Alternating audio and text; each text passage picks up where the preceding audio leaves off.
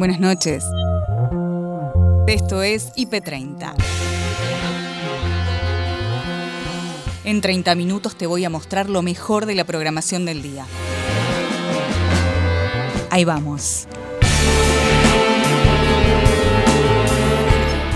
Exención de vacunas, pandemia mundial, COVID-19. Lo que significa es que, la liberación de las patentes va a hacer que haya transferencia de tecnología hacia laboratorios de todo el mundo que puedan producir esas, o sea, esas vacunas, pero también diagnósticos y, tratamientos para el COVID-19. Y bueno, va, va a existir un mayor suministro a nivel mundial.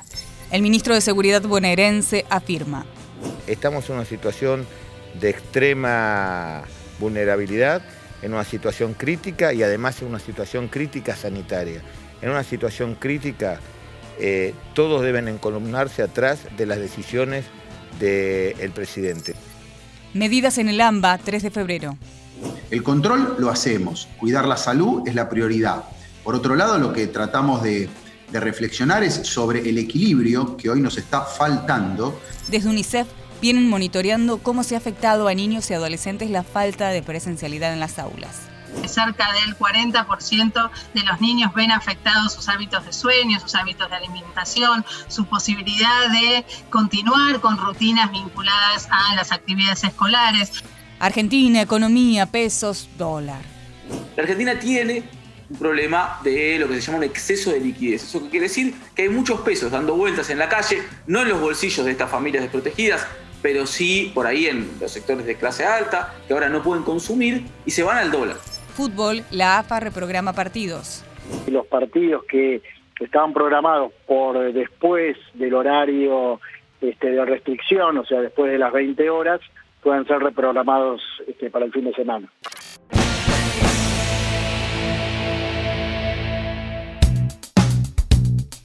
Termina la semana, entra en vigencia el DNU. Tenemos que seguir cuidándonos. Seguimos en pandemia, a la espera de vacunas. Todo lo que tenés que saber hoy en IP Noticias, edición central. Gabriel Sued, Noelia Barral Grijera.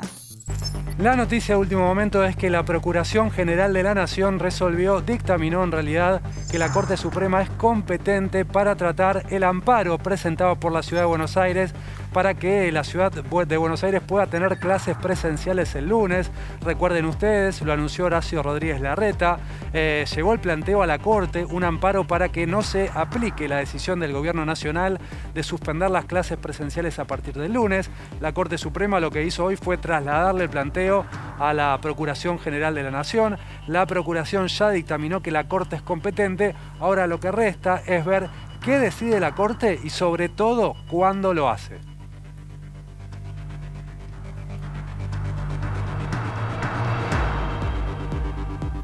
Retomamos el diálogo con Gustavo Pose. Gustavo, eh, nos decías eh, sobre la situación crítica que atraviesan muchas camas, eh, muchas unidades de terapia intensiva en la zona del Gran Buenos Aires. Te quería preguntar puntualmente sobre esto, de lo que acabamos de hablar, la decisión de suspender las clases presenciales.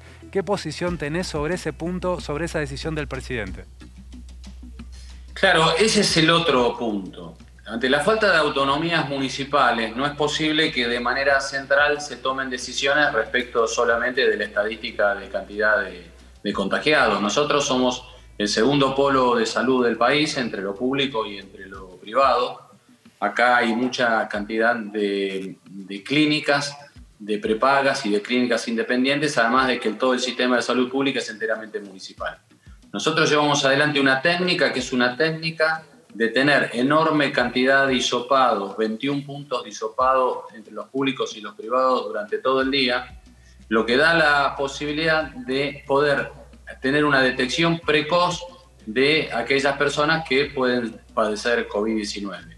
Con eso se puede dirigir la acción respecto de aislarse en su casa, darle una primera internación, tener una intervención precoz respecto de cualquier enfermedad. Entonces la estadística válida es cuántas camas hay ocupadas, la estadística válida es, en definitiva, cuántos hisopados se realizan, cuál es la porcentualidad que tiene de positivo esa, sobre esa cantidad de hisopados. Nosotros estamos en el 22% respecto de la totalidad de los hisopados, cuando la media está arriba del 40% en el país. Entonces, para nosotros, la decisión que se, efectúa tanto sobre, en este caso, sobre la educación, como lo que se realiza sobre la gastronomía en particular, es algo que afecta el derecho a, la enseñanza y el derecho a trabajar. Respecto al derecho a la enseñanza, lo que hizo el municipio fue declararlo de carácter esencial, de modo tal de preparar el camino para poder hacer hoy la presentación del municipio y de padres en representación de la comunidad educativa respecto de lo que tiene que ver con la obtención de una medida que permita durante la semana que viene, cuanto antes, la vuelta a clases. ¿Ya la hicieron o simplemente la tienen preparada para hacerla? Ya está presentada. Y tu expectativa es que la justicia... Y, además son cada vez más padres los que van, van a seguir adhiriendo a esta medida para fortalecerla socialmente. En tarde a tarde, Agustina Díaz y Nacho Corral hablaron con Josefina Martorell. Ella es directora de Médicos Sin Fronteras para América Latina. Explica qué significa la liberación de patentes de las vacunas. Lo que está haciendo Médicos Sin Fronteras es apoyando un pedido que hicieron India y Sudáfrica en octubre del año pasado ante la Organización Mundial de Comercio para que los, eh, digamos, que, las farmacéuticas renuncien a ciertos derechos de propiedad intelectual mientras dure esta pandemia. Lo que estamos pidiendo es una suspensión temporal hasta que dure la pandemia. Esto es eh, potestad de los estados en tomar esta medida eh, y obviamente priorizar lo que es la salud pública global y no la ganancia de unos pocos de, la industria farmacéutica que obviamente siempre va a querer maximizar sus ganancias. En este sentido, Josefina, el pedido de la liberación de las patentes significaría que cada uno de los países con esas patentes pueda elaborar en sus propios territorios las patentes o que eh, hoy en día los laboratorios que ya están produciendo las entreguen de forma eh, gratuita o a un costo muchísimo menor. Sí, lo que significa es que, la liberación de las patentes va a hacer que haya transferencia de tecnología hacia laboratorios de todo el mundo que puedan producir esas, o sea, esas vacunas, pero también diagnósticos y, tratamientos para el COVID-19. Y bueno, va, a existir un mayor suministro a nivel mundial.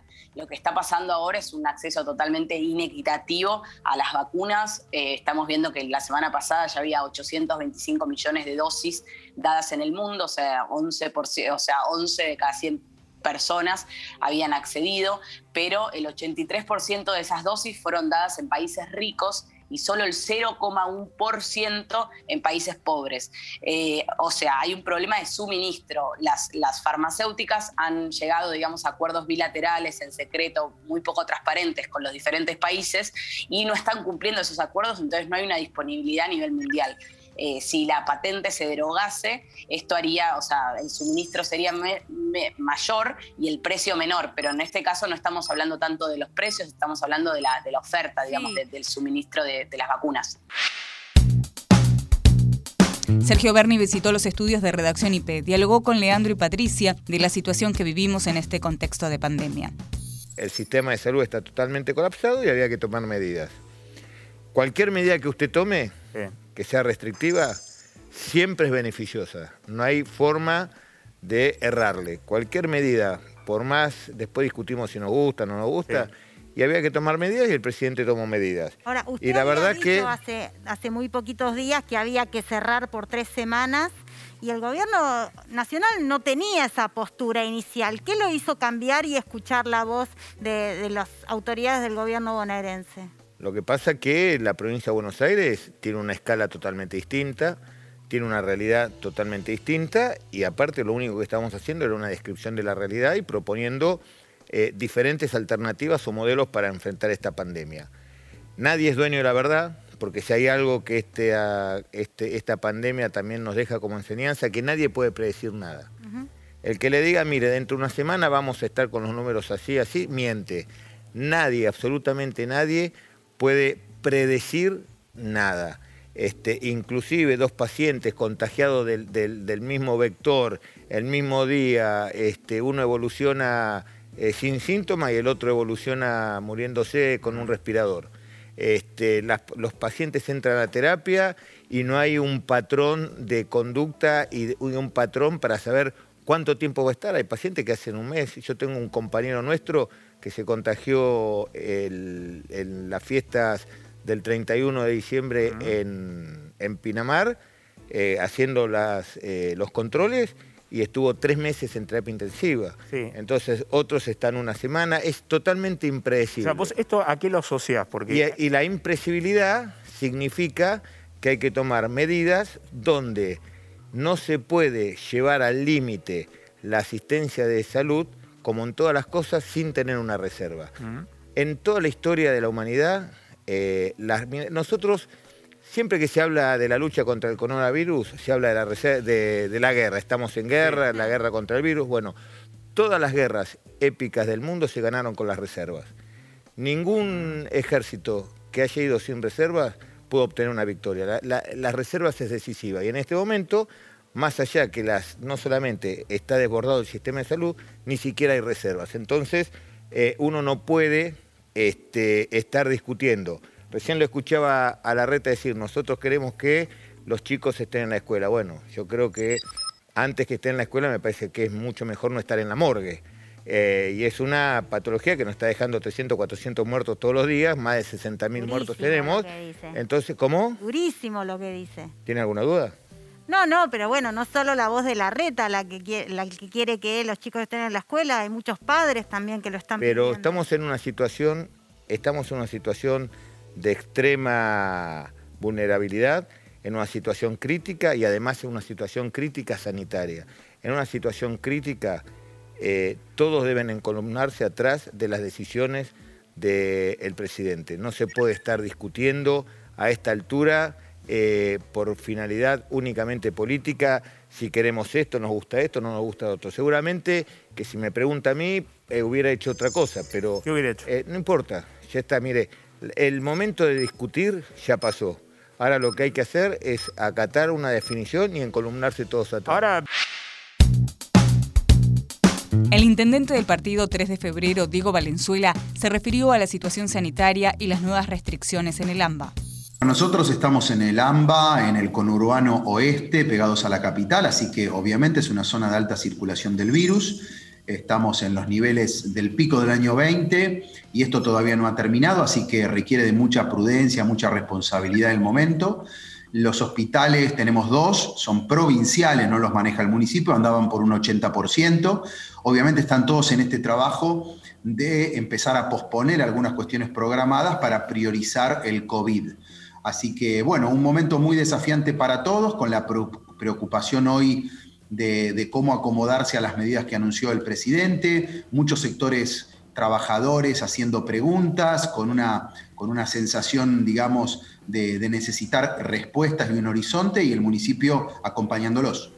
Bien, eh, en el día de ayer el gobernador de la provincia, Diego eh, Axel Kicillof, dijo eh, que se van a acatar todas las indicaciones de este DNU y la, la, pregunta obviamente tiene que ver también con los, con los controles, ¿no? Porque daría la sensación de que muchas veces las restricciones han tenido que aumentar en el país porque algunas cuestiones, y creo que cualquiera de nosotros lo puede haber visto, eh, de pronto veíamos bares, no importa dónde uno viva, ¿no? Bares con más cantidad de gente de la que se supone que tienen que tener. Digo, la pregunta es, ¿los controles cómo se dan en su distrito? ¿Cómo se manejan? ¿Cómo está viendo usted el accionar de la ciudadanía, el comportamiento?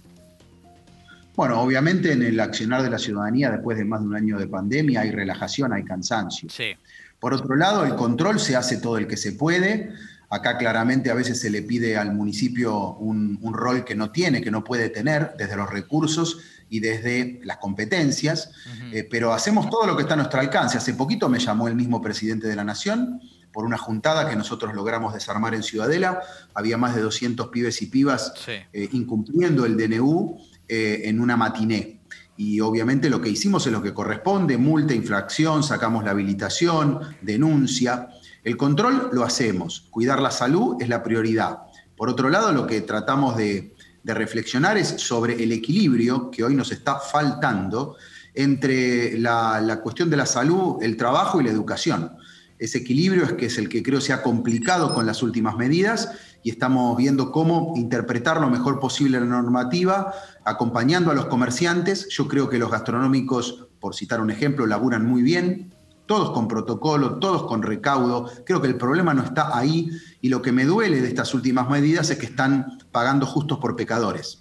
Por supuesto es un tema largo y complejo, hay una situación sanitaria mundial, en lo local quizá lo que falló es el, timing entre el plan de vacunación y la evolución de la pandemia, donde agarra a la sociedad muy cansada y con muchas necesidades laborales, eh, con una alta inflación, mucho desempleo, 15% de indigencia, 50% de pobreza en el conurbano. En ese contexto, pedirle a una persona que está actuando con protocolo, con aforo, que se está cuidando, que haga un esfuerzo más, cuesta. Creo que en definitiva se trata de que los niveles de gobierno y los partidos políticos también busquemos acuerdos mínimos. Pia Slapka y Gabriela Zagordo conversaron con Cora Steinberg, especialista en educación de UNICEF, de cuánto ha afectado la falta de presencialidad en las aulas en la primera etapa de la pandemia. Creo que hay que volver a pensar el país en todas sus dimensiones y los distintos contextos que se están atravesando. Esta situación de la interrupción nuevamente de clases por un periodo de 15 días se estableció en el AMBA específicamente, atentos no solo eh, a, la evidencia que, como señalaban, ya existe un alto consenso respecto de que la escuela es un lugar seguro cuando se siguen los protocolos, de la importancia fundamental que tiene para el bienestar y el desarrollo de aprendizajes de los chicos y las chicas, hoy creo que estamos en un escenario donde hay otros elementos que hacen tomar estas decisiones a las autoridades. Nosotros desde UNICEF venimos monitoreando la situación de los niños, niñas y adolescentes y efectivamente se ha evidenciado, comprobado a nivel internacional y a nivel local también, que el impacto en, la situación emocional de los chicos, tanto de los más chicos como también de los más grandes, de los adolescentes, es muy, eh, muy marcado, se ha sostenido a lo largo de todo el año, mostrando que cerca del 40% de los niños ven afectados sus hábitos de sueño, sus hábitos de alimentación, su posibilidad de continuar con rutinas vinculadas a las actividades escolares. Lo mismo ocurre con los adolescentes, donde se evidenció a lo largo del año y se sostienen en eh, estudios recientes el impacto que tiene en lo que llamamos el desgano, ¿no? el ir soltando eh, sus actividades, sus ganas, su participación y cuánto esto afecta en situaciones de angustia, de miedo, de temor y de depresión. Por eso, junto con la Sociedad de Pediatría, sacamos un comunicado en el día de ayer alertando de vuelta sobre la importancia de que la escuela sea lo último que se cierra y lo primero que se abra. Yo recién hacía también referencia a la situación de, eh, por ejemplo, temporalidad, ¿no? Que uno diga, bueno, se suspenden las clases por dos semanas y después se analiza y lo más probable es que vuelvan. Pero, ¿cómo se hace para transmitir o cómo puede repercutir esto en los chicos la, sensación de incertidumbre en un contexto donde en realidad todo es incertidumbre? Está muy bien la pregunta y creo que hoy hay que preocuparnos específicamente por esta conversación con los chicos, con los más chiquitos, con los medianos, con los chicos de primaria y con los de eh, adolescentes que estaban iniciando todo un proceso de adaptación a esta nueva normalidad en las escuelas, al igual que los docentes, los directivos de, inicio muy reciente y a los chicos del AMBA y Ciudad hay que volver a conversar respecto de que se han tomado decisiones que van a ser transitorias, temporarias, que por eso vamos a estar... Eh, velando todos los adultos, pero que hay que maximizar los cuidados en todos los espacios, ¿no? Creo mm. que eso es algo muy importante. Ellos lo están, eh, se están apropiando de estas formas de volver a cuidarse, a cuidarse cada uno y a cuidar a los demás. Creo que hay que hablar también y proponer actividades, ¿no? Creo que la escuela en estas próximas dos semanas tiene que ser proactiva en poder organizar, digamos, actividades y tareas, poder comunicarse claramente con las familias para que acompañen estos próximos días, sosteniendo actividades escolares, manteniendo rutinas, manteniendo horarios, un espacio de trabajo y a la vez, obviamente, las familias acomodándose de vuelta a, bueno, a reorganizar el tiempo el espacio para su cuidado. Agustina y Nacho hablaron sobre economía con Matías Rajerman, sobre el problema estructural de la Argentina, que se maneja en pesos y piensa en dólares. ¿Qué te parecen las medidas anunciadas eh, recién que escuchábamos del ministro de Trabajo y la titular del ANSES? Son una respuesta rápida a la pandemia en un contexto en donde eh, es muy difícil para el gobierno emitir. Entre tantos datos que se conocieron hoy, entre tantas novedades que hubo hoy, también estuvo una licitación del Tesoro Nacional. Esto quiere decir que el Tesoro colocó deuda en pesos, sí que intentó financiarse en lugar de con el Banco Central, con el sobrante, con el excedente del mercado privado y que eso no se fuera al dólar. Y a diferencia de lo que había sido marzo, eh, perdón, enero y febrero y también marzo. Este, el, dato de hoy, la colocación de hoy, eh, fue, fue bastante mala, de hecho estuvo por debajo de lo que vencía, o sea, el Tesoro tuvo que poner una diferencia porque inflación mediante pudo colocar menos de lo que vencía. Entonces, es una respuesta rápida en un contexto social muy complejo eh, y de donde a la vez eh, no hay espacio para, emitir, no hay espacio para, para gastar. Comparado, por ejemplo, con el IFE y el ATP del año pasado, que habían representado 2,6% del PBI, estas medidas son alrededor de 0,1% del PBI. Si bien obviamente la cuarentena es mucho menor, es mucho más laxa, mucho más flexible, eh, y la economía viene de, otra manera, eso no implica que eh, es una medida mucho menos ambiciosa. Claro, Martín, por eso también explicaban a partir de la pregunta de nuestro compañero Martín Bustamante ahí desde Casa Rosada que no se especulaba con ningún nuevo plano, ninguna nueva propuesta legislativa para ampliar la recaudación fiscal. Claro, claro, porque recordemos que este año, además de todos los impuestos que, tenemos todos los años, está el aporte extraordinario de las grandes fortunas, que va a traer eh, alrededor de un poco más de 1% del PBI, que va a ayudar por una sola vez, pero que va a ayudar a la recaudación del Tesoro Nacional. A la vez, el, año arrancó muy bien en lo que es la recaudación por retenciones. La suba del precio de la soja, la suba del precio de otros commodities como el trigo o el maíz ayudan a eh, los ingresos del sector público nacional con lo cual enero y febrero, todavía no hay datos de marzo, fueron buenos para lo que es eh, las cuentas del sector público. Marzo todavía, yo recién decía que no hay, no hay datos, pero me parece que también fue un buen, un buen mes, sobre todo si lo comparamos incluso con el año pasado, en la previa de la pandemia. Ahora, Matías, pensando más en, no, ya no tanto en la perspectiva de cuánto le representa al Estado, sino en la perspectiva humana, ¿no? De estas medidas de las personas. Eh, yo pensaba hoy, ¿no? Quedan personas que, digamos, no están alcanzadas por este beneficio, porque quienes ya tienen la asignación universal por hijo, la tienen. Por ejemplo, y entiendo perfectamente que se les dé a ellos, ¿no? No estoy diciendo eso, pero me pregunto si no hay otro sector de gente que en realidad no queda eh, en la intemperie absoluta. No sé, pienso desempleados, por ejemplo, necesariamente tienen la asignación o quienes tienen cobran un seguro de desempleo, por ejemplo, también estarán alcanzados por esta medida. Pregunto por ese universo de gente que el IFE dio cuenta que existía y que son gente que tengo la sensación de que debe ser un porcentaje eh, significativo de la población, sobre todo porque se trata para ellos de la completud de su historia y que quedan esto desprotegidos, ¿no? ¿O no? Sí, sí, sí, hay un montón de gente que queda desprotegida. Hace poco más de, hace un par de semanas salieron los datos de pobreza y uno de cada dos argentinos entre 19 y 30 años es pobre. El secretario de Seguridad y Política Criminal, Eduardo Villalba, explicó en tarde a tarde cómo se pondrá en práctica el DNU que entró en vigencia hoy.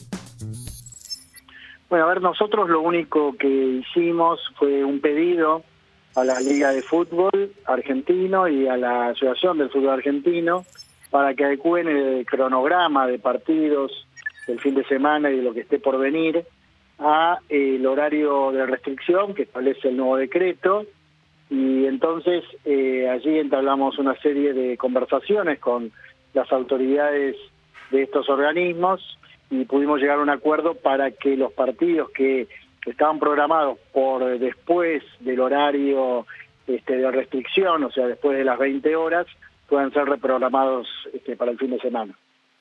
Bien, perfecto. Entonces, eh, lo que se entiende esto está relacionado con un criterio eh, epidemiológico del riesgo que puede conllevar, o por lo menos de cumplir con eh, los jugadores y todas las personas que involucran a cada uno de los partidos que no son personal esencial para circular, y por eso es el pedido explícito. Sí, en principio el pedido, bueno, tiene ese trasfondo, pero el pedido tiene que ver con que aquí hay un decreto que impone una restricción y esa restricción es igual para todos los habitantes del AMBA. Entonces, cualquier tipo de evento es igual o está a la par de este, las actividades o los eventos que no se pueden realizar entre las 20 y las 6 de la mañana. Mm. Así que en este sentido el fútbol, al no ser una actividad esencial, está en la misma línea que cualquiera de las otras actividades que no se van a poder desarrollar durante estos 15 días. Eduardo, y por la información que ha circulado, la AFA, digamos, acata esto y está modificando todos los horarios, ¿no? Digamos, usted, vos decías recién, llegaron a un acuerdo además.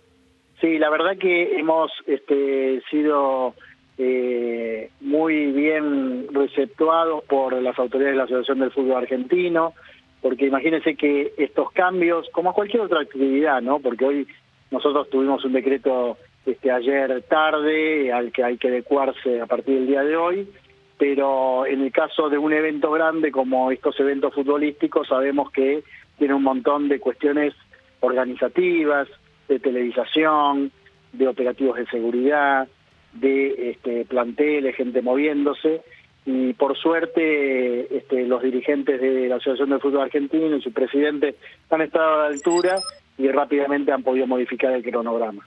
Eduardo, aprovecho para consultarlo, obviamente, por, por otros temas más allá de lo que está ocurriendo con la AFA específicamente, que tiene que ver con el cumplimiento de las medidas que se adoptaron a partir de las cero horas del día de hoy y la fiscalización que están llevando adelante para ver si efectivamente en estas horas se está cumpliendo o no eh, la reglamentación y cuáles van a ser las medidas que van a adoptar a partir de las 20 horas cuando se prohíba la circulación total en el área metropolitana. Bueno, nosotros al, a pedido del presidente hemos dispuesto junto a la ministra Frederick y los jefes de las fuerzas federales un amplio operativo para eh, cumplir con lo que establece el decreto, en principio con lo que tiene que ver con la circulación entre las 20 y las 0 horas y las 6 horas este, cada día y en el resto de las horas con el cumplimiento eh, de lo establecido respecto del uso del transporte público pasajeros y actividades que están restringidas o prohibidas. Hacemos un viaje en el tiempo en IP Global para entender algunas características que aún hoy se replican en ese inmenso país carioca. ¿Cuáles son las principales diferencias que uno ve entre Brasil y Argentina cuando vive en los dos países y cómo esas diferencias sirven para explicar un poco sociedades diferentes? Sí, eh, la primera vez, cuando llegué en 2017, eh, bueno, la primera cosa que me llamó atención son las eh, en supermercado, en los mercados, no se usa bolsas plásticas. En, en, Brasil sería muy difícil organizar eso, que, que, cada, que uno se lleve su, bolsa, eh, haga esa, eso es imposible pensar eso en Brasil. ¿no? Hay una especie de servilismo. Servilismo. Brasil, es, eh, yo llamo de servilismo porque es una sociedad esclava. ¿no? Que la esclavitud eh, formó la sociedad brasileña los gestos, la mentalidad, de eso, eso va hasta hoy. Por ¿Eso es la, mentalidad de la aristocracia o en general? Está en general porque se formó en imperio con la llegada de Don Juan, Don Juan VI. Eh, cuando llega, es, principal para pensar Brasil, el imperio brasileño, es, es pensar la revolución francesa. ¿Por qué se da la revolución francesa? Una clase burguesa que miraba la aristocracia francesa, no se inconformaba con aquello. Eh, bueno, hubo la revolución, una inconformación de la clase burguesa que quería ser aristócrata, noble. Ok. Eh, bueno, eso pasa porque Don Juan VI llega, la familia real, la corte llega en Brasil en 1808 y cambia todo la estructura porque la metrópoli portuguesa se torna colonia y Brasil, que era una colonia, se vuelve metrópoli, porque el rey está, estaba el rey, El rey de Portugal vivía en Brasil. Sí, por eso. Eso cambia la sociedad, porque llega la familia real y, Don Juan va eligiendo personas, familias, para que se torne aristocracia, pero no es una aristocracia de sangre. Claro. Eso cambia todo, porque uno eh, creo que la sociedad toda se puede volver aristócrata. Ese, y, los gestos, las, las, los comportamientos se da eh, mirando eso. Es decir, que Brasil desarrolla una suerte de mentalidad servil en la gente que un poco empieza a nacer en el imperio y que sigue hasta hoy un poco, sí, ¿no? Sigue porque, porque el imperio se divide eh, en tres partes. Cuando, bueno, Don Juan, Don Juan vuelve a, Portugal, y, bueno, se queda Don Pedro I, la independencia de Brasil no, no hubo una lucha. Claro. hubo lucha. Eh, Brasil se vuelve un imperio en continente cercado de repúblicas. Eh, envuelto en república, entre, repúblicas. Claro, Argentina, Paraguay, Bolivia, etc. Estaban independientes, eran repúblicas. Eh, bueno, hay un acuerdo en Brasil, la independencia de Brasil se da con un acuerdo de dívida externa. Brasil se, porque no tenía, pagó, Brasil pagó para que, porque Portugal falou, no, bueno, dejo de, de, ser independientes. Si me pagan. Si me pagan. ¿Y dónde sacaste esa plata? No tenían plata, sacaste de Inglaterra. Ah, O sea, Brasil dependió de Inglaterra Sí, para lograr sí, la independencia. exa- exactamente. Y sabemos que cuando uno contrae un préstamo, después se le Sí, piden cosas a claro. cambio, ¿no? Eso, claro, Don Juan ah, eh, abrió todo, todo el, todos los puertos para los ingleses. Y hasta acá llegamos por hoy. Acordate que podés ver las notas completas en nuestro sitio www.ip.digital y en nuestro canal de YouTube, búscanos como IP Noticias y suscríbete. Hasta la próxima. Buenas noches.